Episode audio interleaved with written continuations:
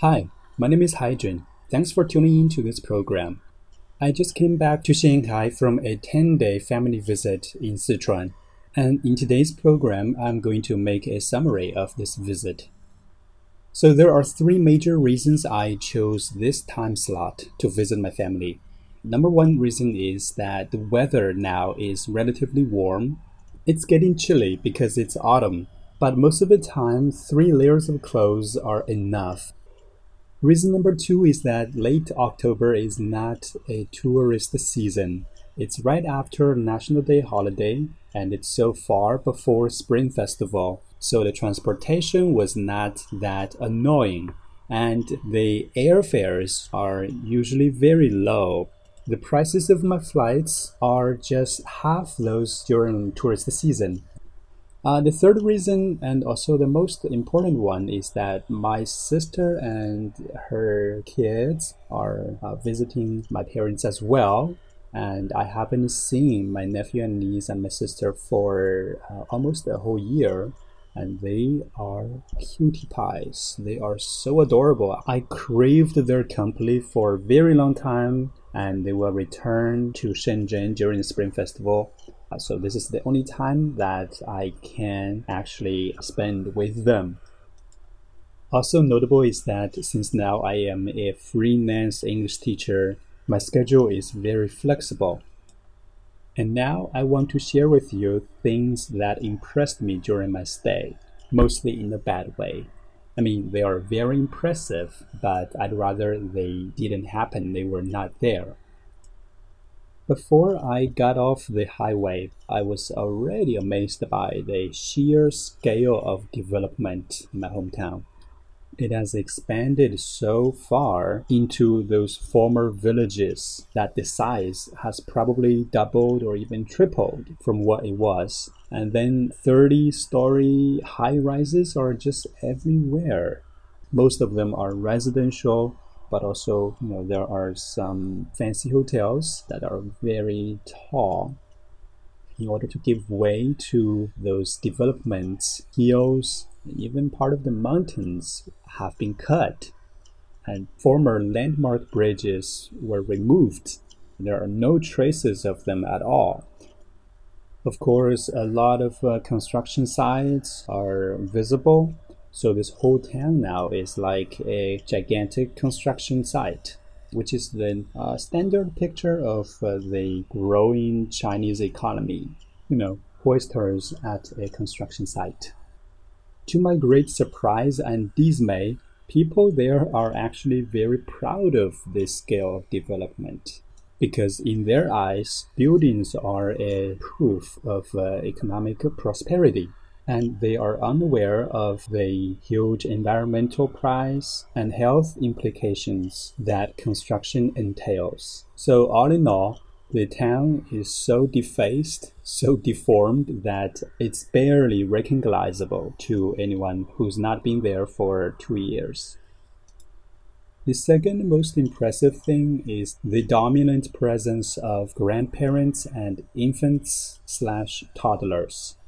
Everywhere in the street, you see old people who are clearly former peasants and just moved to town recently to take care of the children I mean grandchildren. Uh, young adults are totally, I mean mostly absent. And of course, there are some pregnant women as well.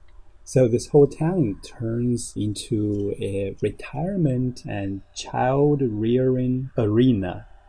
I don't think this is unique in my hometown that grandparents taking care of uh, grandchildren without the presence of uh, their actual parents it's so standard a practice in China now that it kind of becomes a cultural custom already. This is like the new normal way of uh, rearing a child.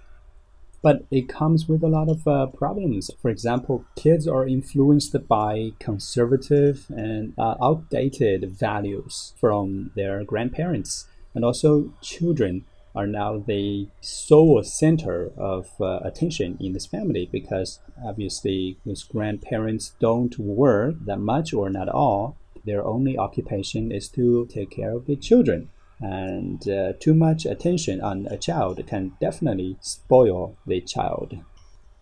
Thirdly, I was uh, impressed by the lack of sports facilities and recreational options. It dawned to me on my third day there that um, I haven't seen many trees. So I realized then that, oh gosh, there's no park at all. There's no public space. The only public area is a small square, not even square. It, it's just a very wide, unused sidewalk in front of uh, some businesses. And people take that as their venue for square dance. Every evening, there are two dance groups. The participants are surprisingly many, but the onlookers are even more. And that turns out to be the only recreation of the day. During the day, people like my parents frequent the wet market, which is the only one on this part of the river, twice, sometimes three times. They go to the wet market to buy vegetables and meat. And other times they were just walking along the sidewalks in the city area with their grandchildren. And that's what we did. You know, in the morning, in the afternoon, and in the evening, we basically just roamed along the streets for one hour each, which is a very boring way of killing time. But I felt so lucky that I was only there for 10 days. If it was longer, I probably would be bored to death, maybe. One last thing I was impressed with is this uh, Sichuan International Road Trip Equipment Fair. Road trip 自驾游. Yeah, you can also call it self-driving tours, but that's not a very common way to put it. Yeah, this fair was held in my hometown, and the advertising banners were very prominent along the highway leading up to my hometown. And a whole new complex was built for its sake. There were concerts for three consecutive nights and people came from remote villages to have a peek at this grand event. You know, my fellow townsmen were so proud of this event. On the opening day, there were even scalpers selling tickets at uh, three times the normal price. Well, I was not quite interested, but I did go there with my family for the concert. The performers were mostly uh, middle school students there were just thousands of uh, spectators. It's, it, it is something. It might be something great for my hometown because then more people will know this place. I was just impressed by people's enthusiasm toward it. All my friends are heathens, take it slow. Wait for them to ask you who you know. Please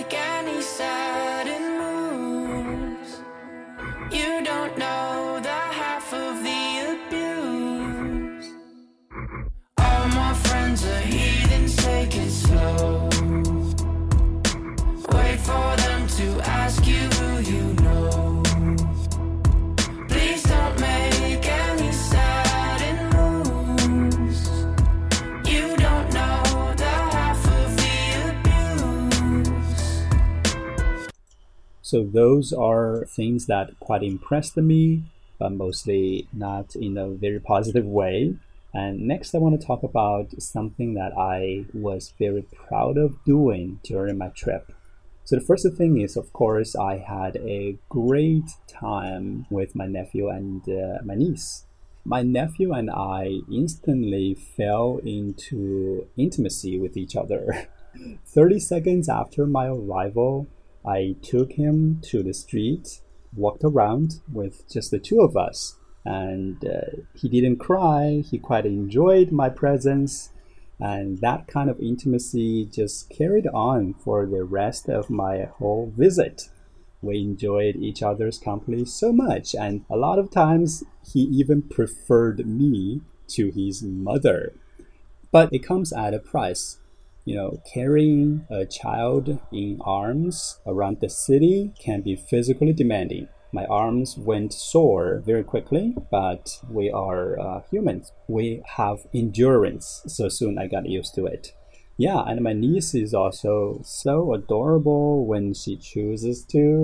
You know, sometimes she can be a little bit annoying because she's still dealing with the fact that the love for her is now divided with uh, her young brother. She's still struggling with that. The second thing that I was really proud of is that I finished a book by Alain de Botton. And the book I read is called The Pleasures and Sorrows of Work. It's a very enjoyable read. Alain's writing is, as usual, full of light humor and profound philosophical insight.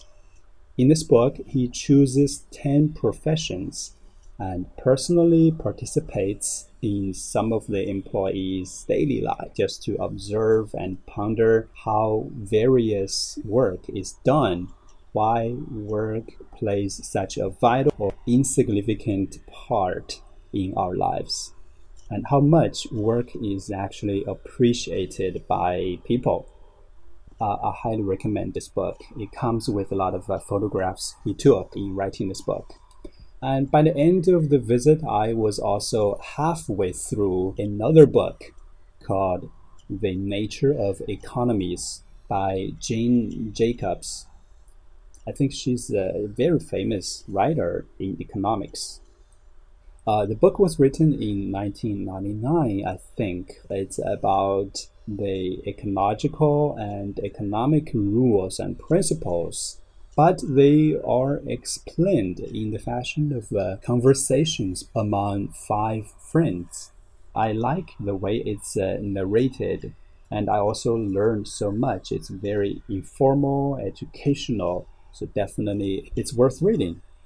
And last, I want to share something that I regret having done during my trip. So the first thing is that I didn't find time to visit my maternal grandmother that means grandmother on my mother's side, Waipo. Partly because when I did want to visit her, uh, she still lives in the village, which is uh, quite far from the town. The weather was just not very cooperative. It was raining, and also the transport is not very convenient to uh, the village she lives in yeah, I was a little bit disappointed with myself for not visiting her when the weather was still nice. The second thing that I regret a lot is that I had two arguments with my parents, primarily due to our enormously different life values. Our difference is so gigantic that it, I don't think it, it can be bridged.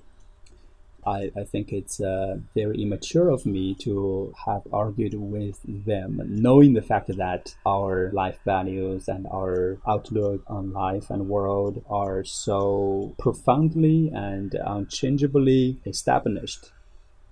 All things considered, I think it's a quite enjoyable and uh, successful visit. So, what about you? Have you visited your family recently? some bizarre things happening in your hometown as well? How about your relationship with your parents? Are you still that close to each other? Do you find that some of uh, the different ideas about life are dividing you and your parents? Well, share with us. Leave some comments. Or you can send voice message to my WeChat. That's Yes Jun. And that's all for today's show. Thanks for listening. Go out and enjoy the day.